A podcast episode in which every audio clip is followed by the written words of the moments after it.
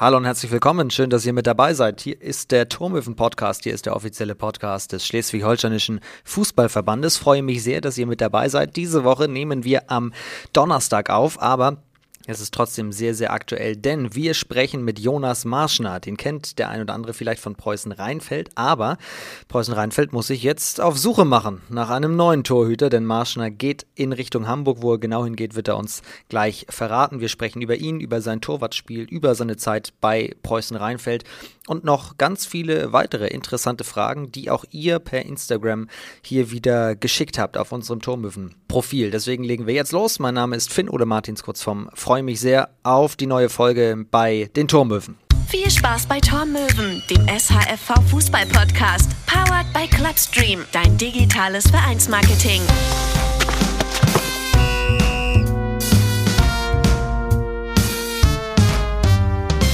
Moin Jonas. Moin, moin, grüß dich. Wie sieht's aus? Wie geht's dir? Ja, mir geht's gut. Ich bin gerade bei meinem Bruder in Lüneburg. Ähm, hatte bis 13 Uhr habe ich gearbeitet und jetzt wollen wir gleich nachher noch eine Runde Dart spielen und ja, läuft alles. Danke für deine Zeit, Gern. dass du ein bisschen Rede und Antwort stehst, denn wir sind sehr aktuell, müssen wir tatsächlich sagen. Diese Nachricht ist noch gar nicht so alt. Wann, wann kam das raus, dass du Preußen-Rheinfeld verlässt? Das kam letzte Woche raus. Ähm, da habe ich mich dazu entschieden, Preußen-Rheinfeld nach, ich glaube, das ist jetzt die vierte, also die Corona-Saison zähle ich jetzt einfach mal dazu, wäre die vierte Saison, in die ich mit Rheinfeld gehe. Und ja, habe mich jetzt dazu entschieden, die Jungs zu verlassen und ja. Und das hat tatsächlich, fand ich, für mein Empfinden großes Echo bekommen, auch in Rheinfeld selbst, weil ich glaube, du hast dich da richtig wohl gefühlt und die Mannschaft hat sich mit dir richtig wohl gefühlt und das hat richtig gut gepasst. Das stimmt, das hat überragend gepasst. Also es war auch ein sehr schwerer Schritt. Ich habe den, also es war jetzt der zweite Vereinswechsel, den ich jetzt getätigt habe, also der zweite richtige. Ich bin ja von Eichede ähm, zu Rheinfeld gegangen und jetzt schließe ich mich ja im Sommer Barmbek-Uhlenhorst in Hamburg an und ja, man hat sehr viele Freundschaften entwickelt. Es war halt nicht nur so Fußballkumpel, sondern wenn man umgezogen ist oder so oder einen Geburtstag gefeiert hat, dann waren da nicht ein, zwei Spieler, sondern musste man eigentlich noch eine Garage dazu mieten, weil die Jungs mit Freundinnen und da ankamen und ja, einfach überragendes Umfeld, sehr familiär, war schon eine sehr geile Zeit. Du bist 22 Jahre alt, das ist für einen Torwart noch sehr, sehr jung, das heißt, du hast noch viele Jahre hoffentlich vor dir, wenn du, wir drücken ganz fest die Daumen, gesund bleibst. Auf der anderen Seite ist das natürlich auch lebensabschnittstechnisch jetzt so genau an der Schwelle, wo man eben auch gucken muss, was geht fahrtechnisch? Wo gehe ich hin, oder? Ist das der Hauptbeweggrund eigentlich, dass du Rheinfeld verlässt? Ja, genau. Also die Fahrerei nach Rheinfeld. Ich habe jetzt seit ähm, August 2020 habe ich eine Wohnung in Hamburg, habe die Fahrerei dann erstmal auf mich genommen ähm, und habe jetzt festgestellt, zwar war die Saison natürlich nicht lange, aber dass die Fahrerei und ähm, das Ganze ähm, drumherum, dass man halt jetzt nur noch fünf Kilometer Fahrt mit dem Fahrrad zum Sportplatz hat. Das macht das natürlich alles einfacher dann in Hamburg. Bevor wir da nochmal detaillierter reingehen und über deine Zeit auch in Rheinfeld jetzt sprechen, stell dich kurz vor, für alle, die dich nicht kennen. Also ich habe schon gesagt, 22 Torwart, aber wo kommst du her? Seit wann spielst du Fußball und was waren deine ersten Stationen? Ja, also ich bin, wie du schon sagst, 22 Jahre alt, bin Zollbeamter in Hamburg und ja, ich spiele Fußball seitdem ich vier bin hat sich so entwickelt. Mein Bruder ist vier Jahre älter als ich. Der brauchte immer einen Dumm, der sich ins Tor stellt, weil er darauf keine Lust hatte. Und ja, dann war ich der Glückliche, den er immer am Anfang wahrscheinlich noch abgeschossen hat, wo der ein oder andere Ball wahrscheinlich auch gegen den Kopf gegangen ist, was wahrscheinlich auch ein paar Schäden von meiner Seite aus zur Folge hatten. Aber ja, so hat sich das dann entwickelt. Dann habe ich angefangen, in Kromesse Fußball zu spielen habe da meine ersten Schritte im Tor richtig gehabt, bin aber oftmals auch zur Halbzeit wieder ähm, aufs Feld gegangen und habe vorne noch ein bisschen mit rumgekickt. Und ja, dann bin ich äh, in der D-Jugend nach Eichede gewechselt, habe da von der D-Jugend junger Jahrgang bis ja, zum ersten Herrenjahr gekickt, bin dann aber beim Zoll genommen worden und habe mich dann dazu entschlossen, weil ich ähm, die Ausbildung fing überwiegend in Rostock statt, ähm, dass ich einen neuen Verein besuchen möchte, aber der trotzdem in meiner Heimat ist. Und da hat Rheinfeld mir halt direkt 120% Vertrauen geschenkt und gesagt, alles klar, wenn du einmal die Woche, zweimal die Woche es schaffst hinzukommen, ähm, dann sind deine Chancen zum Spielen auch nicht verkehrt. Und ja, ich habe halt dann noch oftmals zweimal die Woche bei Hansa Rostock mit trainiert und ja, habe mich da sehr fit gehalten und ja, habe dann die Jahre bei Rheinfeld gespielt. Da war jetzt schon ganz viel drin. Das arbeiten wir jetzt alles mal einzeln auf. Das war sozusagen der Schnelldurchlauf deiner Fußballerkarriere. Also erstens halten wir fest, du glaubst, Spätfolgen von den vielen Schüssen deines Bruders abbekommen zu haben. Wie, wie definieren die sich? Ja, man muss halt zugeben, dass er nicht der größte Techniker ist und das war damals halt auch noch nicht oder ist er immer noch nicht. Ähm, und ich glaube, da hat er das ein oder andere Mal aus drei, vier Metern leider ein bisschen härter drauf geschossen. Und da ist wahrscheinlich in der Anfangszeit der erste Ball oftmals gegen den Kopf geflogen. Ja. Aber da lernt man auch hart im Nehmen zu sein dann. Gehört dazu, genau. Das habe ich wahrscheinlich auch ein bisschen gebraucht.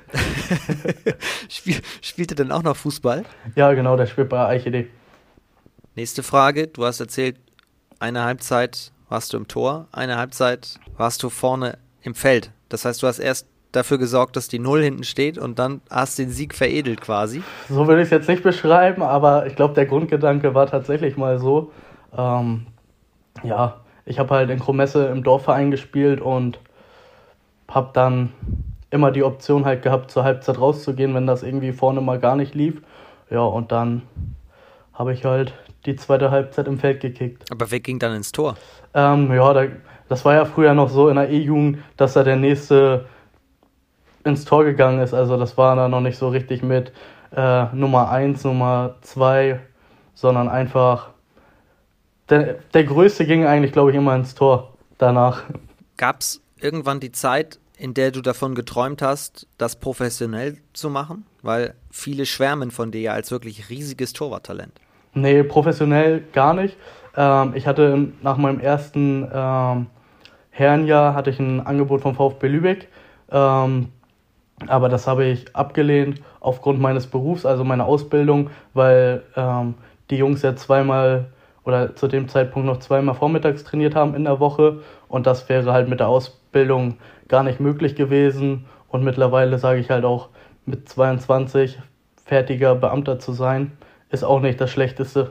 Also richtig geträumt. Klar, als in der D-Jugend oder so, als man immer noch E-Jugend, hat man immer mal geträumt, irgendwie höher anzugreifen. Aber so bin ich jetzt derzeit mit 22 zufrieden und ja. Ab wann wusstest du, ich werde Zollbeamter? Ähm, ab 2017. Gab es andere Optionen, also Richtung Polizei meinetwegen oder? Nee, das war ähm, ganz einfach eigentlich. Äh, ich habe Diabetes und das ist bei der Polizei ein Ausschlusskriterium. Und ja, dann habe ich mich halt mit meinem Diabetologen damals beraten. Äh, ich war in der 12. Klasse nachher was mache ich jetzt? Und ja, da gab es dann noch die Option Zoll, wo ich vorher gar keinen Bezug zu hatte.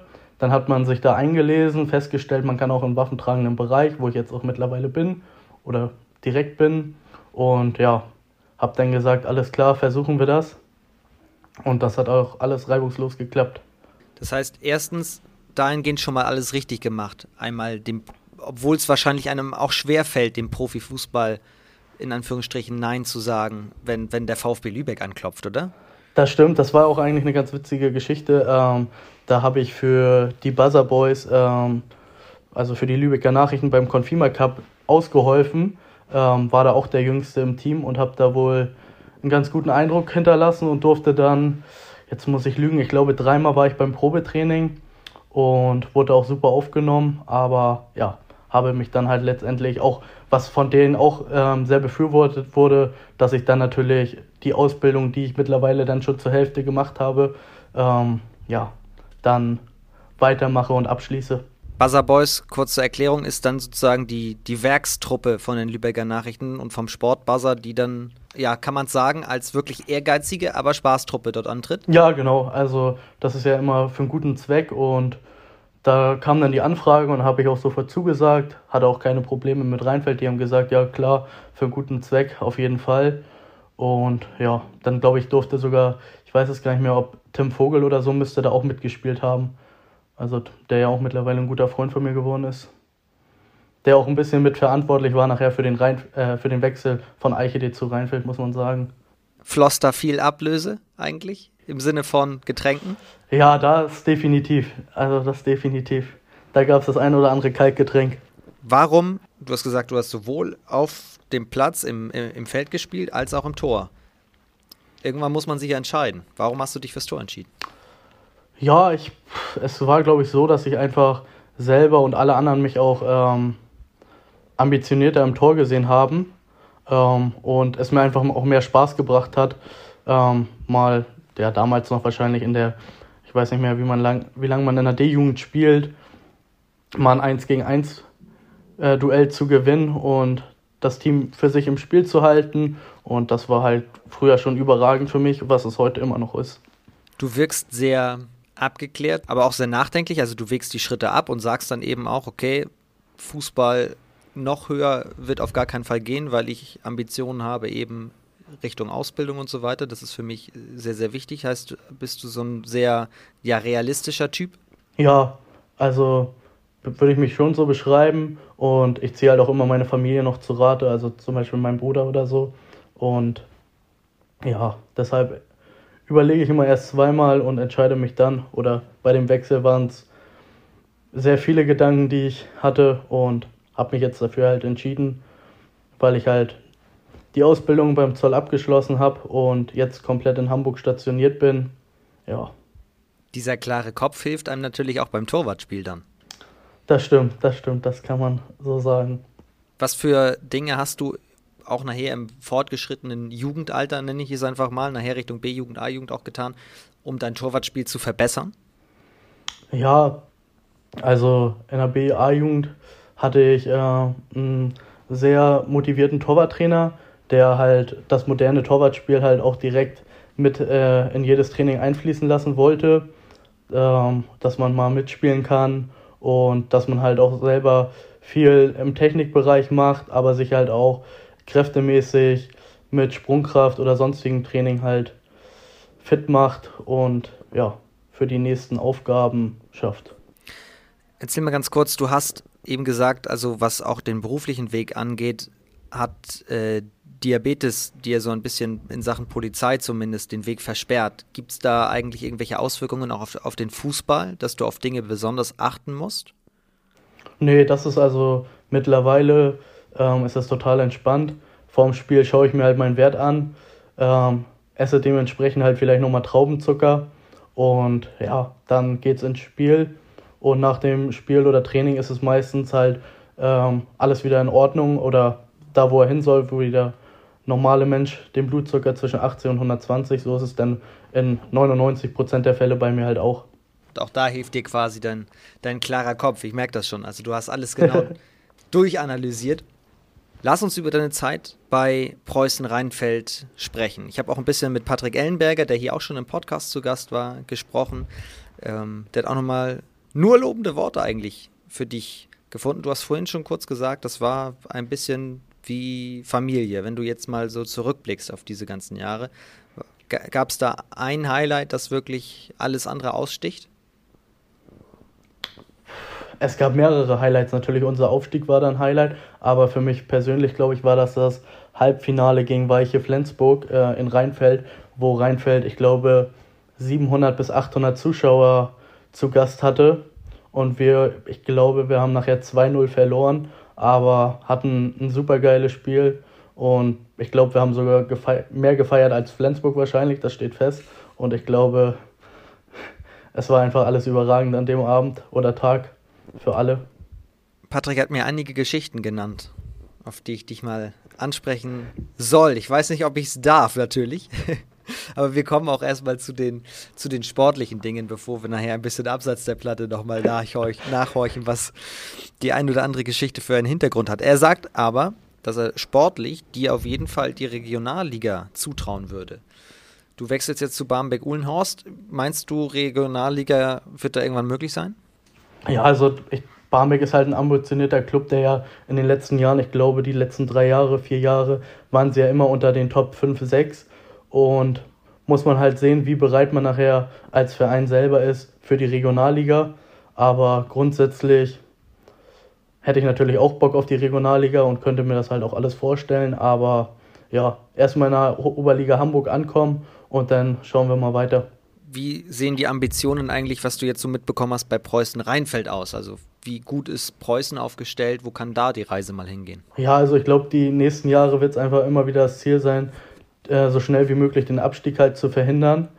Und jetzt haben sie auch drei neue Transfers schon getätigt. Drei Jungs oder zwei, weiß ich gar nicht genau, von Hanse sind ja jetzt schon rüber gewechselt. Und ich glaube, das ist halt auch der richtige Weg für uns in Rhein oder für Rheinfeld, dass man da halt mit jungen, talentierten, die vielleicht aus der Oberliga, Regionalliga kommen, die behutsam aufbaut und dann, ja, hoffe ich halt, dass sich das in den nächsten Jahren zu einer, ja, ich hoffe, Mittelklasse, vielleicht so zwischen Platz 5 bis 9 einpendelt und man so schnell wie möglich halt den Abstieg immer verhindert.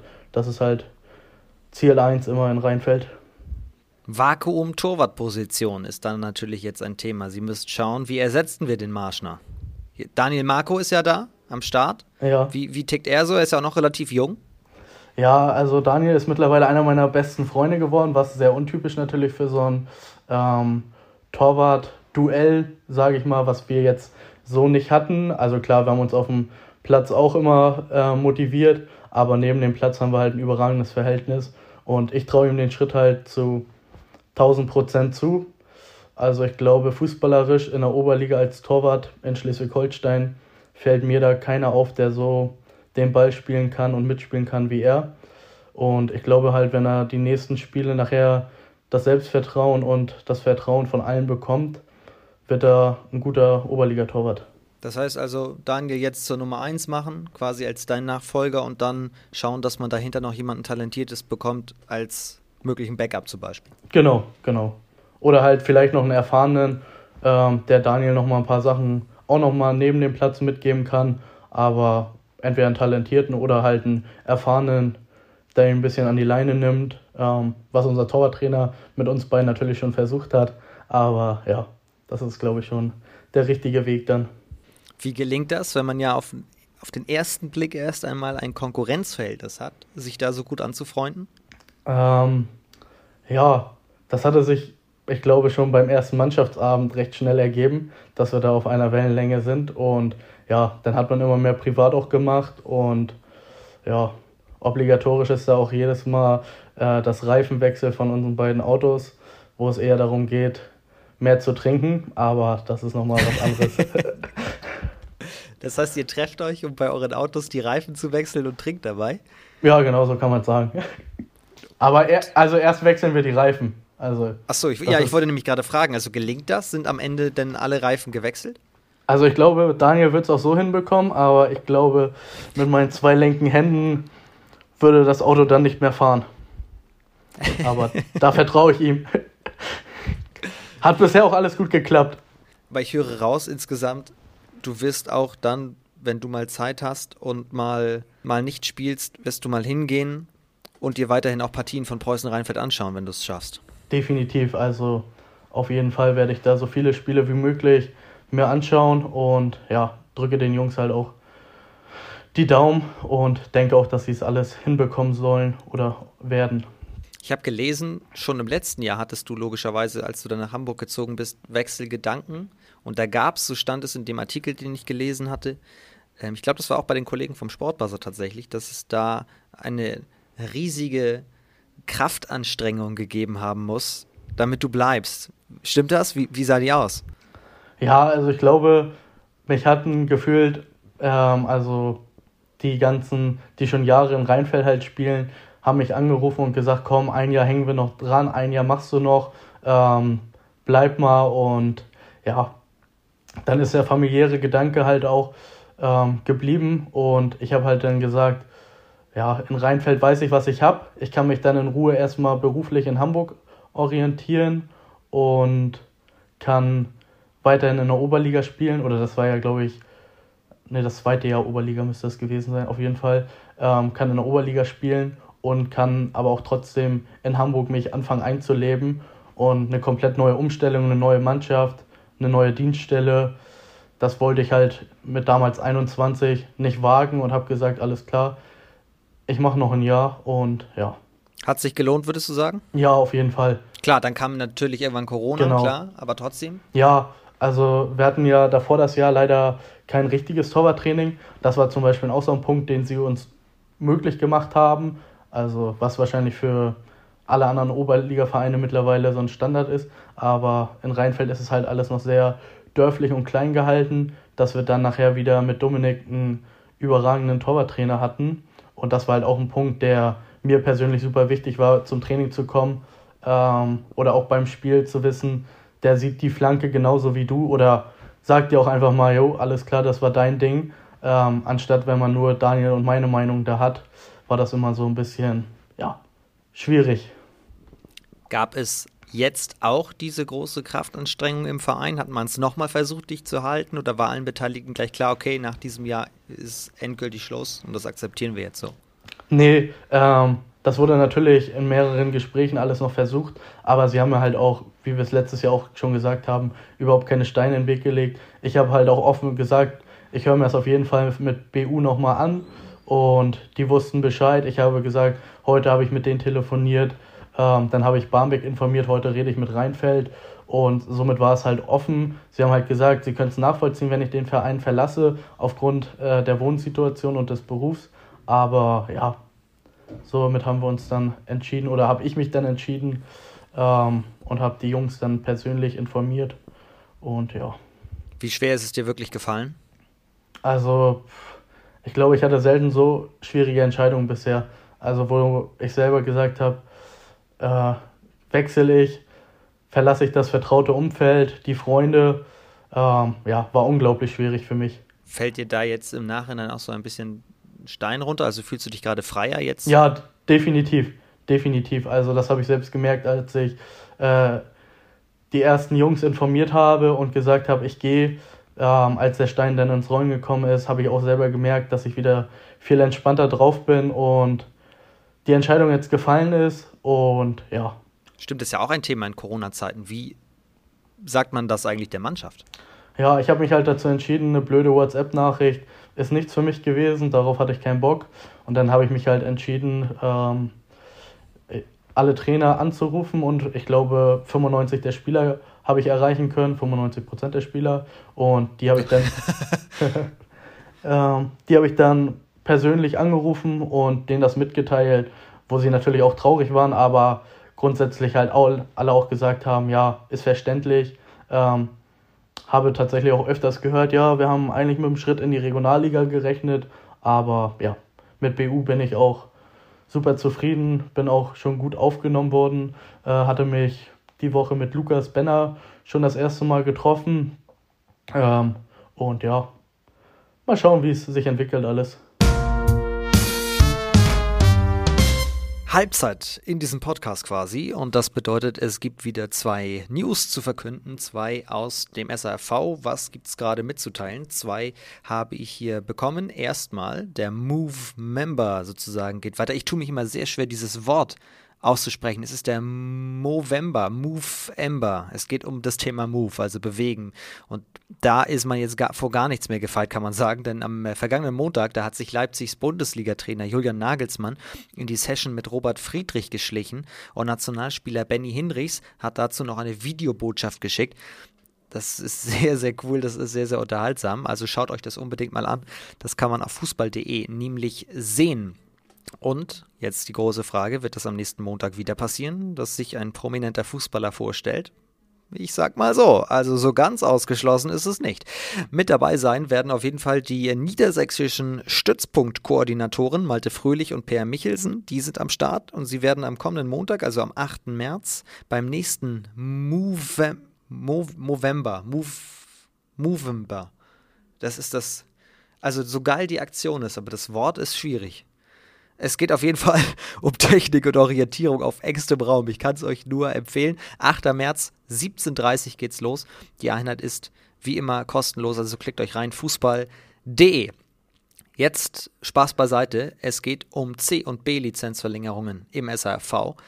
Denn äh, die Corona-Pandemie, die ja natürlich weiterhin das Vereins- und Sportwesen hier im Griff hat, ähm, ja, schränkt das alles ja so ein bisschen ein. Zahlreiche Wettkämpfe, Trainingseinheiten, Mannschaftsfeiern sind dem Virus ja, gewichen und Bildungsangebote sind beschnitten worden, mussten vielleicht teilweise gänzlich abgesagt werden. Aber der SAV, der hat nun beschlossen, dass alle C- und B-Lizenzen, die im Jahr 2020 abgelaufen sind, bis zum 31. Dezember 2021 verlängert werden. Also im vergangenen Jahr konnte die gewünschte Anzahl an Fortbildungen nämlich nicht mehr durchgeführt werden. Jetzt gibt es also die gute Nachricht, es wird alles bis 31.12. verlängert.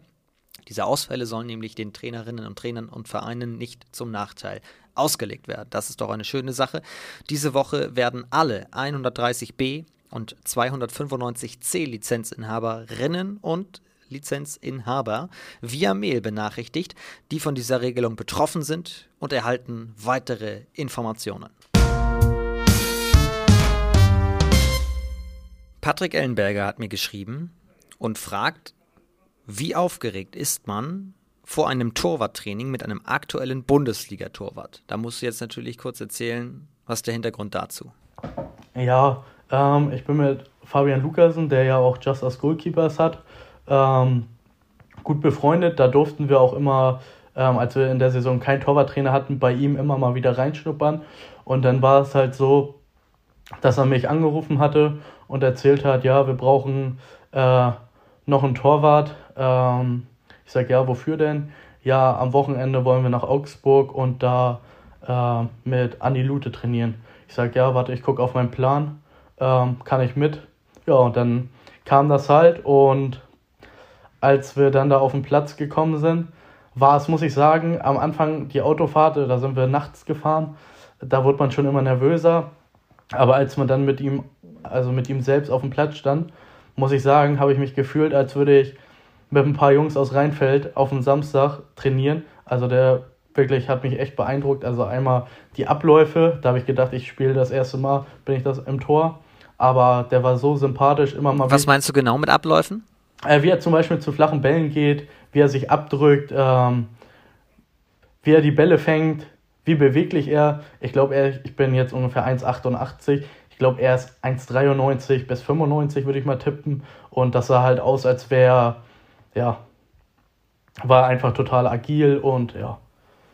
Und zwischendurch hat er auch immer mal wieder einen Spruch gebracht und ich glaube, somit kam da auch sehr viel Lockerheit rein. Und für alle war das, glaube ich, ein witziger Tag, auch für ihn einfach mal wieder mit einem zu trainieren, der das nicht professionell macht.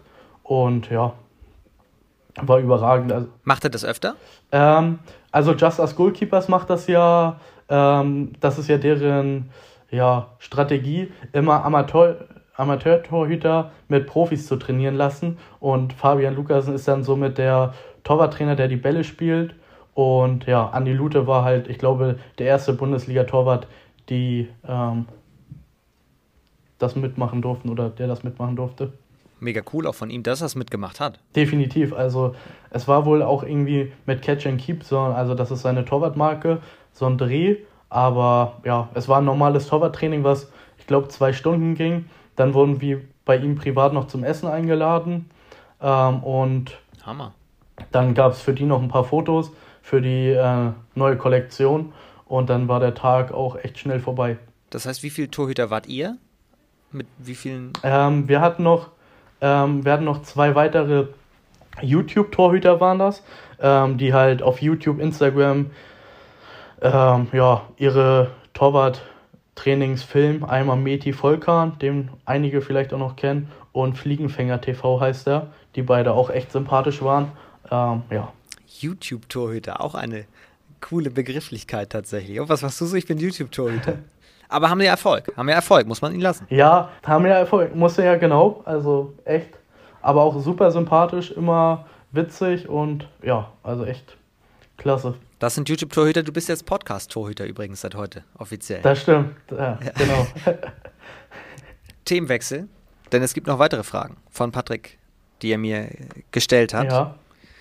Wir können nicht alle stellen tatsächlich. Einige sind tatsächlich ah, okay. nicht für minderjährige Ohren, falls hier tatsächlich jemand unter 18 mithört. Nein, kleiner Spaß natürlich. Aber ähm, er sagt zum Beispiel, dass du auf Mallorca mal deinen Personalausweis vermisst hast. Wie ist denn das passiert? Ja, wenn ich das noch selber wüsste, wäre es wahrscheinlich besser und ich hätte ihn nicht vermisst. Aber ähm, ich bin irgendwie an mein Portemonnaie gekommen und habe festgestellt, mein Personalausweis ist weg. Ich wusste aber auch nicht, welcher, also ich kann dir nicht mehr sagen, welcher Tag das genau will. Aber dann war es auf jeden Fall nur noch ein bis zwei Tage bis zum Rückflug. Und ich musste dann erstmal zur Polizei.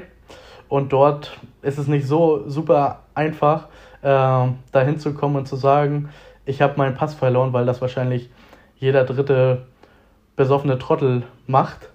Somit hatte das so ein bisschen gedauert, sich mit den äh, spanischen Polizisten da auseinanderzusetzen, um denen zu sagen, was man eigentlich möchte. Und ja, nachdem ich meinen Zettel ausgefüllt hatte und auch die Bestätigung hatte, dass ich zurückfliegen darf, was zu dem Zeitpunkt natürlich auch noch nicht klar war, weil ich keinen Personalausweis dabei hatte, lag ich äh, mit Paul Treichel und Luca Brückmann im Zimmer, bin nochmal an meinen Koffer gegangen und habe ihn dann kurz vorm Rückflug in der Socke gefunden ja, super ärgerliche Geschichte. Gibt es auch ein Bild zu, aber ja. Wie, wie hast du dann reagiert? Ja, natürlich war ich erstmal super glücklich. Alle anderen haben sich natürlich über mich totgelacht, weil es vielleicht auch in dem Moment einfach für mich gepasst hat. Ich glaube, das war mein erstes Jahr Malle.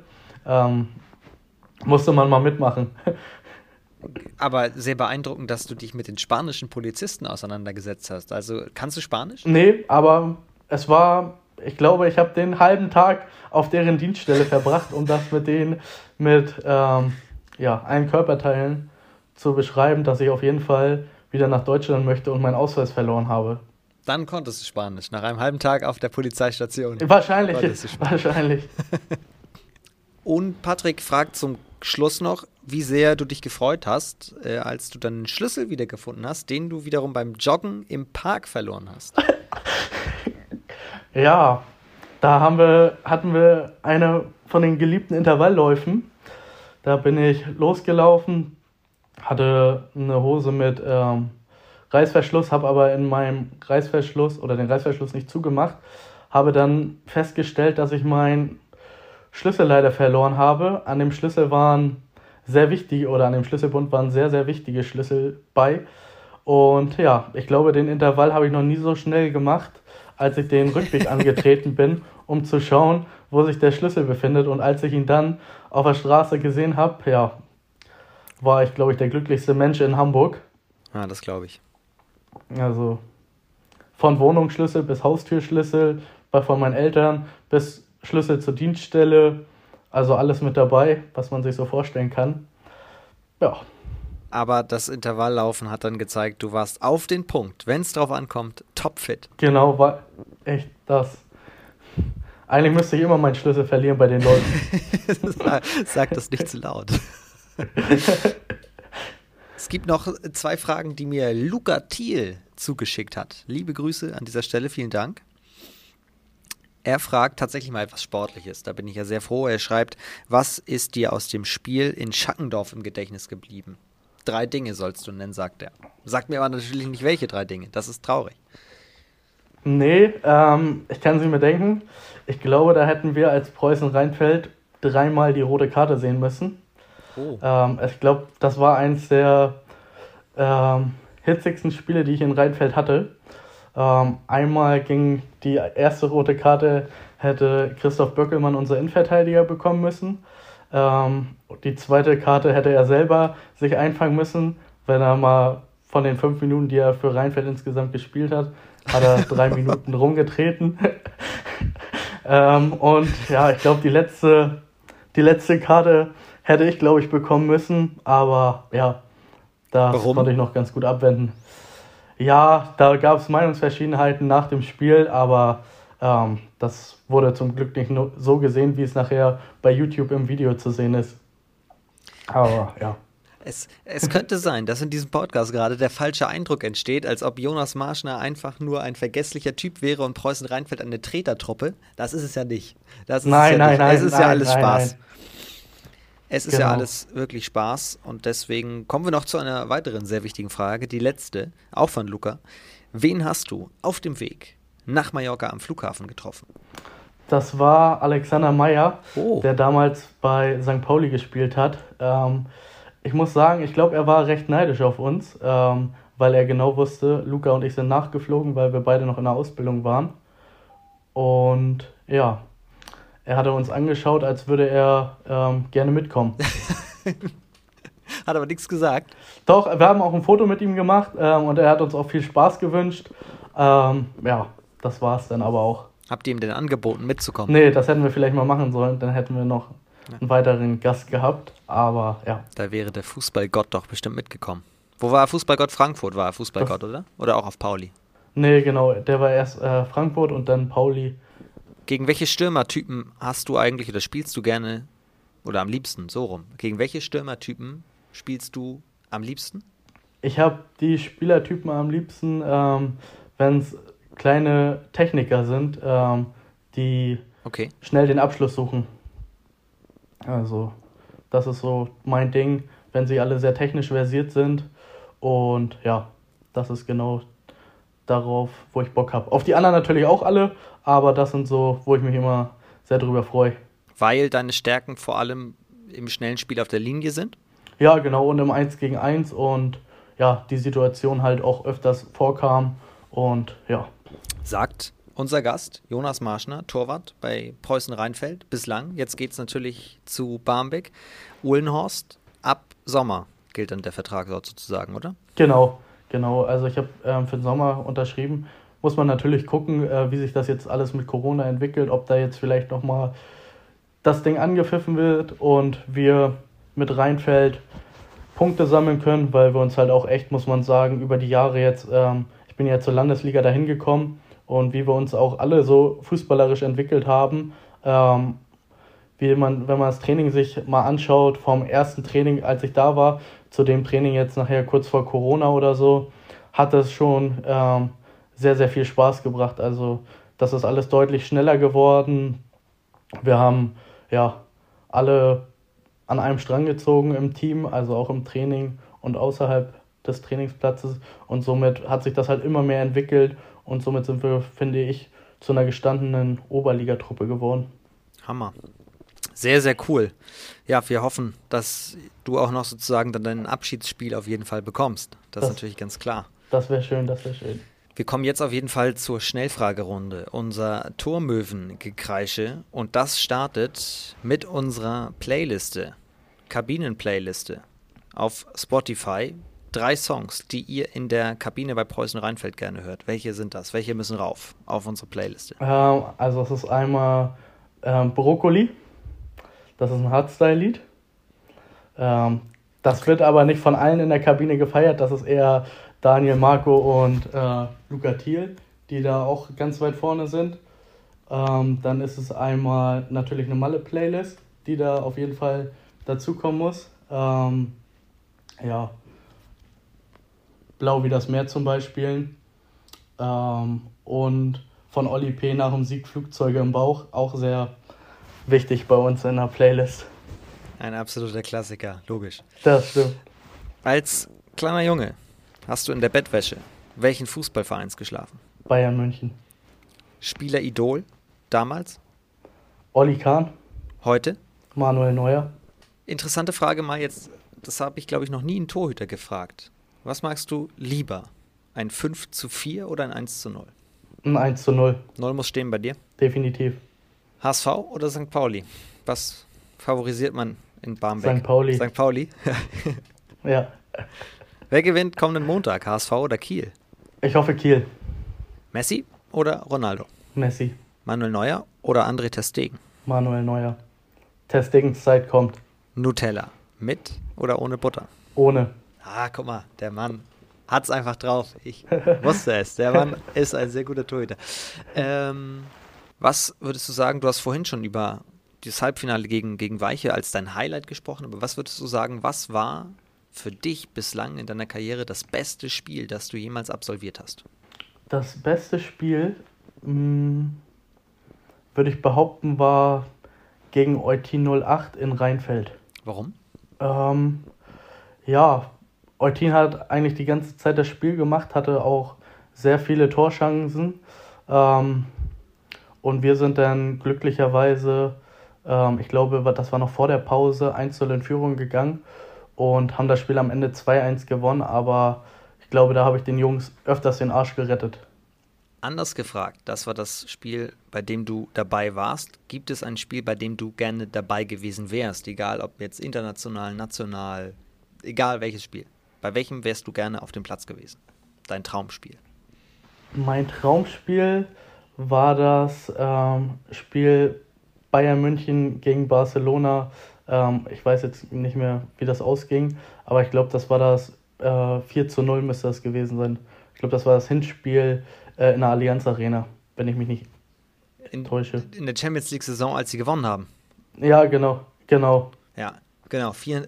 4-0 zu Hause und dann im Camp nur noch 3-0 gewonnen, glaube ich. Ja, oder 3-1 irgendwie so, weiß ich auch nicht genau. Ich glaube, das war ja irgendwie mit dem 7-1 von damals Deutschland gegen Brasilien. Ich glaube, das war ja auch irgendwie so. Ja, stimmt. 2013 Bayern, Barca. Das war, das war schon mhm. abgefahren. Das stimmt. So. Und jetzt letzte Saison gab es halt nicht Hin- und Rückspiel, da mussten sie alles in einem Spiel schießen. Sozusagen. Mein Lieber, ich danke dir sehr. Es hat sehr viel Spaß gemacht. Ja, mir auch. Danke, danke. Ich wünsche dir alles Gute für, ja, an sich würde ich immer sagen, den Rest der Saison. Ich hoffe, es gibt einen Rest der Saison. Und. Das hoffe äh, ich auch. Dass du dann einen guten, gesunden Wechsel sozusagen hast und dich nicht verletzt. Alles Gute für dich. Dankeschön, Dankeschön. Und ich danke euch wie immer fürs Zuhören. Das waren die Turmöwen. Für diese Woche, nächste Woche Mittwoch, sind wir wieder am Start. Bis dahin passt auf euch auf, bleibt oder werdet gesund. Liebe Grüße.